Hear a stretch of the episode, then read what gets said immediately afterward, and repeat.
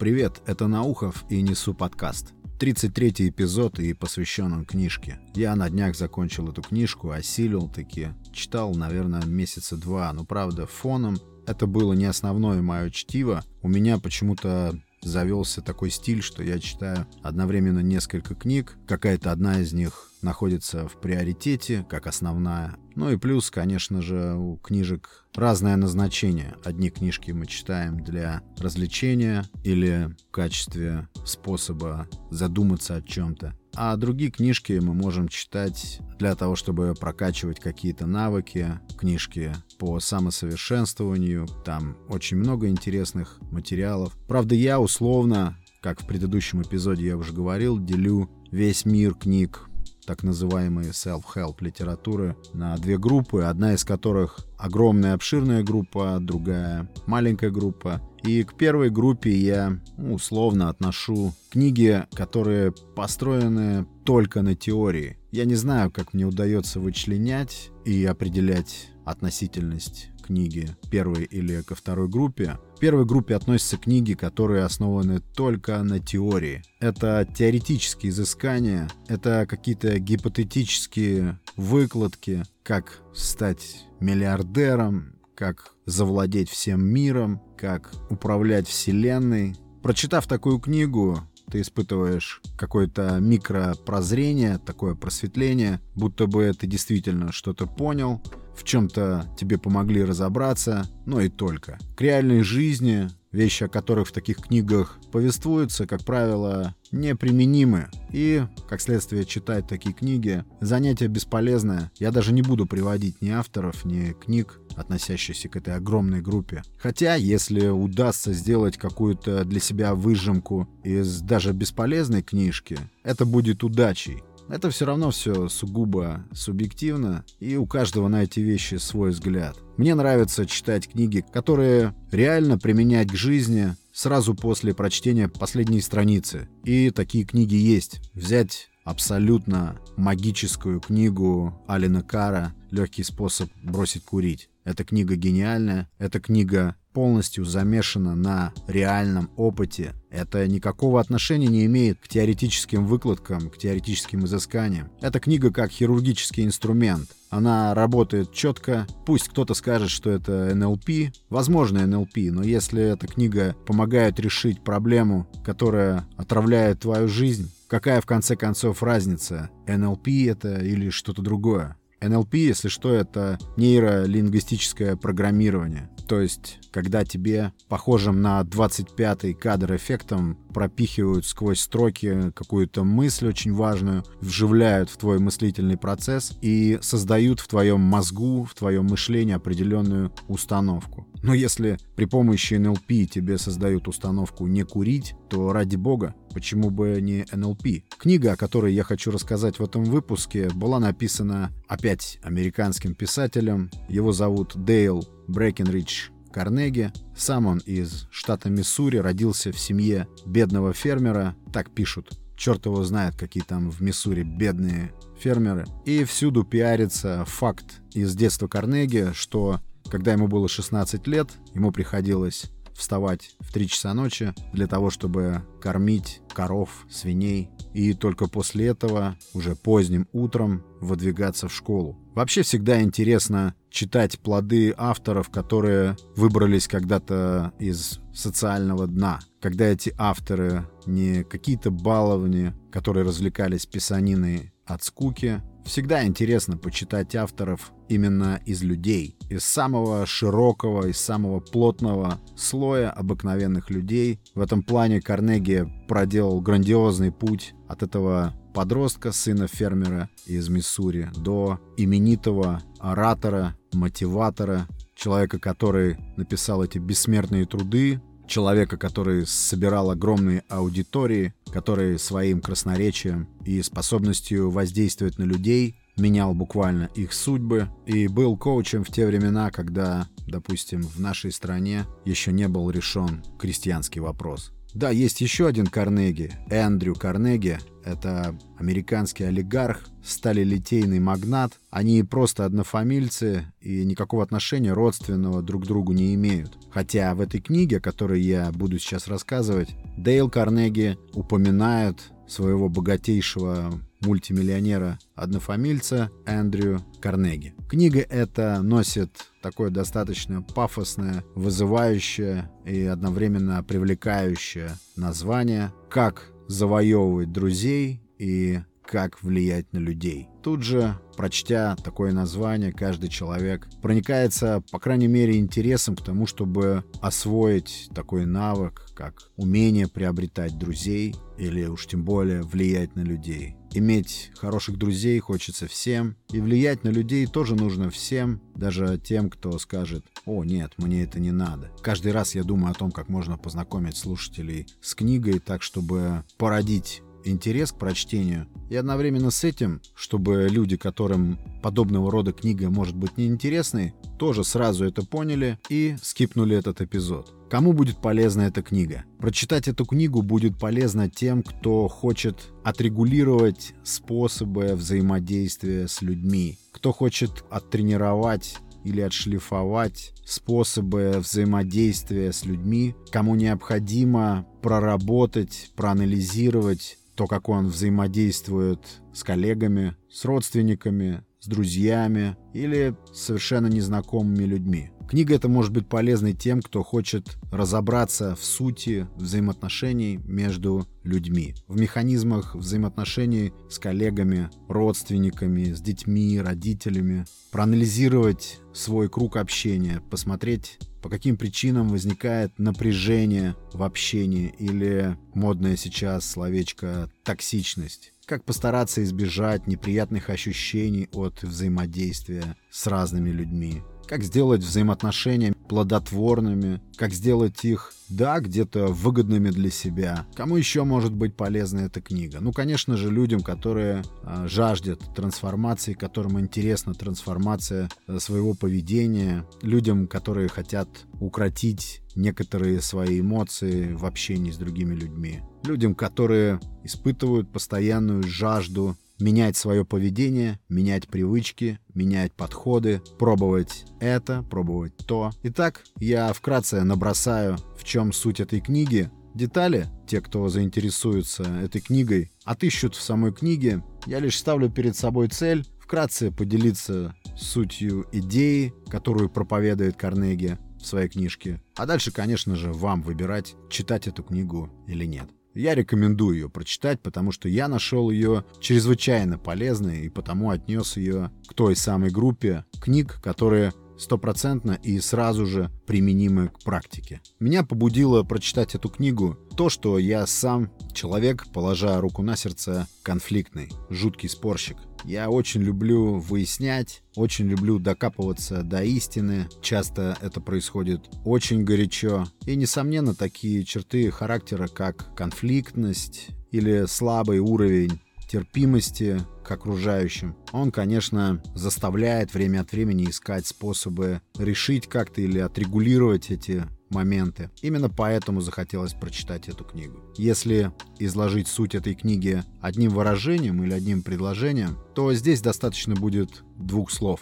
Чувство важности. Чувство важности — это то, на чем базируется вообще взаимоотношения с любым человеком в любой группе, в любом коллективе, в любой социальной группе, в любой общине, в любом сообществе. Чувство важности в том человеке, с которым ты общаешься. Если ты освоил навык поддержания в собеседнике, в сотруднике, в начальнике, в соседе, в ком угодно, чувство его важности, то в твоих руках успех ваших взаимоотношений. Карнеги говорит, что отсутствие такого навыка, отсутствие навыка считать собеседника важным человеком, считать важным то, что он говорит, является первым признаком проблем во взаимоотношениях с людьми. Итак, чувство важности. Чувство важности — это словосочетание, которое проходит красной нитью через всю книгу. Вся книга буквально нашпигована микроисториями. Микроисториями из жизни, из опыта самого Карнеги, из рассказов его друзей или писем, которыми заваливали его, когда он был на пике популярности, примерами из жизни творческих людей, из жизни людей власти, примерами из взаимоотношений родителей с детьми. Вся книжка — это микроштрихи, подтверждающие его вот эту теорию чувства важности, чувства важности в человеке, с которым ты взаимодействуешь. Мне понравился очень один пример, не могу его не привести. Это когда мама говорит своему ребенку, «Сынок, я тебя люблю». А ребенок ей отвечает, «А я знаю». Тогда мама спрашивает, «Откуда ты знаешь?» А ребенок ей отвечает, «Ты меня любишь, потому что каждый раз, когда я начинаю что-то тебе рассказывать, ты бросаешь все и слушаешь меня». Это интересный пример, очень показательный. Карнеги утверждает, что, что люди, которые умеют внимательно слушать, искренне слушать, обязательно выигрывают во взаимоотношениях и укрепляют их. Слушать, оказывается, это тоже навык, укрепляющий дружбу, укрепляющий взаимоотношения. Здесь он прав, потому что хороших собеседников сейчас не сыскать. В основном все хотят говорить. Люди не особенно-то любят слушать. Это факт. И в то же время все мы любим, когда нас слушают. И нравятся нам люди, которые нас слушают. Это действительно в нашей природе. Здесь Карнеги снова прав. Но этот момент очень странный, его очень тяжело практиковать. Есть люди, которые могут побывать в каком-то красивом экзотическом месте, в каком-то интересном городе, и по возвращении начать тебе рассказывать об этом. Но это невозможно долго слушать. Ты чувствуешь, как тянутся эти секунды, минуты, как нудно его повествование, как ждешь ты скорее окончания этого рассказа. А есть люди, которые могут увлеченно и захватывающе рассказать, что с ними произошло, когда они выносили мусор, и ты будешь слушать и думать, вот это да, как же, черт подери, здорово ты рассказал о такой простой вещи, а я бы даже и не подумал. Нудных людей очень тяжело слушать. Вообще вникать, тратить энергию на то, чтобы выслушать человека, дело довольно тяжелое. Слушать человека, искренне слушать, вникать в то, что он говорит, пытаться пробовать разобраться в его мыслях, молчать и внимать собеседнику – это очень тяжелый к освоению навык. Легко слушать человека, вникать в его мысли, пытаться как можно более точно его понять, тогда, когда это связано с приобретением какой-то выгоды. Это легче. И как быть в случаях, если это никак не связано с выгодой? Когда это просто родственник, возможно. Это очень тяжело. Именно этому учат вот эти микроистории в книге Карнеги, о которой я говорю. Карнеги довольно красочно описывает житейские ситуации, где работает этот навык в случаях, когда этот навык принес огромный успех человеку или спас его из безвыходной ситуации. Там куча этих микроисторий. В финальной части книги Карнеги даже рекомендует, как строить семейную жизнь на основе этих же принципов, на основе принципа понимания чувства важности человека, с которым ты взаимодействуешь. Дальше, что касается споров. В этой части я отчаянно не соглашусь с Карнеги, который утверждает просто и лаконично «ты не выиграешь спор». Спорам я хочу посвятить отдельный эпизод, также привести примеры из жизни. Спор я вообще считаю уникальным способом коммуницировать. Я убежден, что благодаря спорам заводятся самые крепкие, самые интересные, самые живые взаимоотношения с людьми. Спор, как ты его ни назови, дискуссия, диспут или прение. Очень много оттенков у спора, но спор — это столкновение. Я здесь не имею в виду споры какой спортивный клуб сильнее или цвета флага какого клуба смотрятся красивее.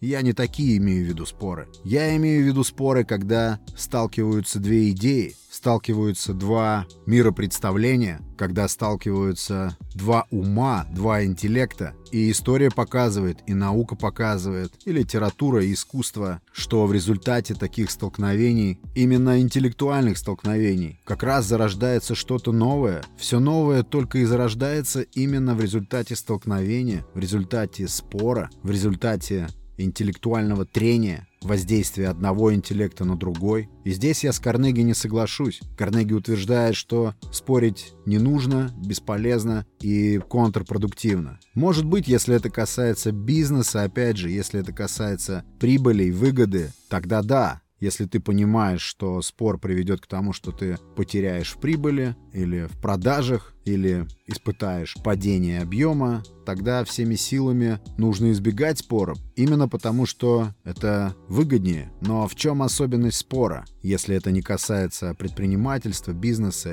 и погони за наживой? Спор — это всегда, скорее всего, что-то искреннее. Спор сбрасывает маски. Спор обнажает нервную систему. Спор — это чаще всего дуэль. Я убежден, что спор может оздоравливать отношения. Спор может скреплять людей, связывать их друг с другом. Связывать их друг с другом покрепче, чем толерантность, холодное выслушивание друг друга и терпимость. И поэтому в той части, в той главе, где Карнеги призывает всеми силами избегать споров, я согласен с ним лишь Частично, потому что в жизни полно ситуаций, когда нужно избежать спора. Это факт. Но избегать спора всегда, это может означать в конечном итоге то, что ты просто хоронишь свое собственное мнение. Опять, бытовая ситуация. Карнеги утверждает, что в любой абсолютной ситуации, если ты хочешь позитивного исхода, ты обязан заботиться о чувстве важности в человеке, с которым ты взаимодействуешь. Очень тяжело в быту и часто даже невозможно поддерживать чувство важности, допустим, когда перед тобою откровенный хам. В этом случае теория Карнеги также неприменима к практике или применима отчасти. Этот навык, конечно, применим в случае, если ты общаешься с человеком образованным, с более-менее открытым сознанием, с человеком более-менее готовым к диалогу, но жизнь зачастую подбрасывает нам людей, у которых в глазах зима, к сожалению, Карнеги таких случаев не описывает и примеров общения с, такими индивидами не приводит. Это вот часть моих претензий к этой книге, то, что все довольно идеализировано. Все примеры, все те микроистории, о которых я говорил, которыми нашпигована книга, все они, конечно же, идеализированы. Не показана обратная сторона. Карнеги иллюстрирует книгу лишь примерами, где навык, продвигаемый им, успешно применялся, но обратная сторона медали не показана. Но, конечно же, это не означает, что теории Карнеги не работают. Они очень хорошо работают. И если вы будете читать эту книгу, то не один раз будете замечать, что, оказывается, вы давным-давно уже применяли в жизни нечто подобное. Нечто из того, что Карнеги вам предлагает. И заметите, что это действительно работает. Карнеги призывает быть чутким к людям, внимательным, очень точно понимать потребности людей, уметь балансировать между тем, что нужно лично тебе, и тем, что нужно твоему собеседнику. И да, конечно, автор этой книги прибегает к манипуляции этим чувством важности, учит, как слегка приподнять собеседника в его же собственных глазах. Это не что иное, как манипуляция, хотя он и настаивает на том, что делать это нужно непременно искренне и только искренне. Но все мы знаем, что в нашем мире, если речь идет о какой-либо выгоде, то, скорее всего, искренность из этих взаимоотношений выветривается. Здесь тоже возникает фундаментальный конфликт. Манипуляция чужими чувствами мгновенно исключает искренность. Разве не так?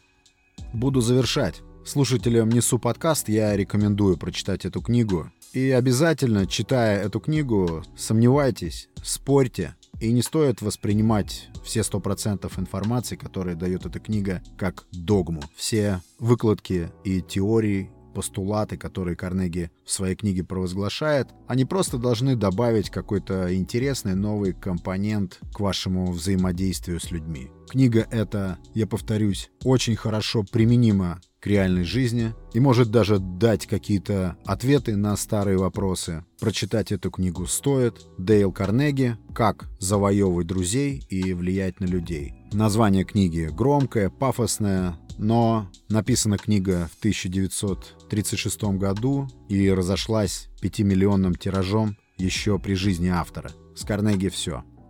Вчера поздним вечером на улице было огромное количество людей. Мне очень понравились кучки байкеров, которые толпились на обочинах и блестели во тьме своими хромированными мотоциклами. Народ общается, пьет кофе. Я давно такого в Москве не видел. Люди встречаются на парковках, стоят на улице, компаниями, кружками. Очень приятно наблюдать, как город выходит из этого вирусного блуда, и люди буквально липнут друг к другу, общаются живьем, делятся накопленным в голове за эти два месяца. Огромное количество бегающих людей. Вообще интересное наблюдение. Пандемия, как мне кажется, породила какое-то немыслимое количество легкоатлетов. Люди очень много бегают. Люди всех возрастов.